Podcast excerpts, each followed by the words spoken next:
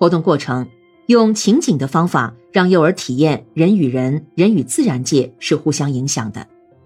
一，老师给大家讲故事，请几位幼儿故意表演吵着要去小便，抢着插嘴，大声嚷嚷，二人互相推拉。即刻，教师组织大家讨论刚才发生了什么事情，为什么故事听不下去呢？人与人之间会互相影响吗？怎样可以把事情做好，使幼儿认识到人与人之间会相互影响，环境是需要有秩序的。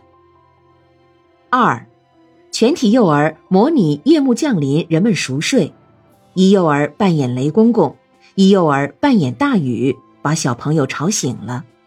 讨论：人与自然界发生的事情有关吗？为什么？请幼儿找出日常生活中人与自然界相互影响的事情。三聊天，组织幼儿说说生活中使人感到美好的事情，或者说说感到不高兴的事，或说说傻事，使大家因情节的发展而大笑、傻笑或不愉快，从而体验环境中的因素是相互影响的。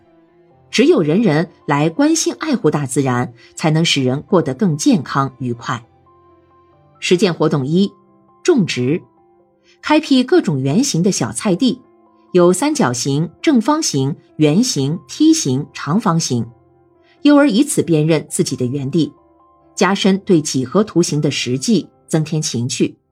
要求幼儿动手种上各类植物，重点引导幼儿观察影响植物生长的因素是什么：是水、土质、阳光、施肥、种子为什么发芽？引起幼儿了解环境中诸因素是相互有关联的。实践活动二：饲养小动物，带领幼儿饲养豚鼠、青蛙、蚂蚁、蜜蜂、小鸟、鸽子、乌龟、猫、兔。通过观察、喂食、清扫，了解这些小动物吃什么和怎么吃。要使它们快活，需要改变哪些环境？怎样促使它们长大？由此出发，幼儿对大自然、对小生命的热爱，懂得动物与自然界相互影响，从而渗透环境保护意识。例五：环境是怎样受污染的？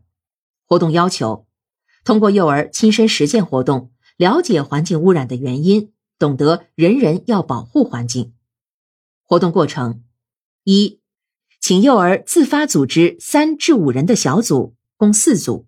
分别在容器内养金鱼，请幼儿连续观察鱼缸里的鱼水如何，然后有意识污染三只鱼缸，观察鱼缸发生了什么变化。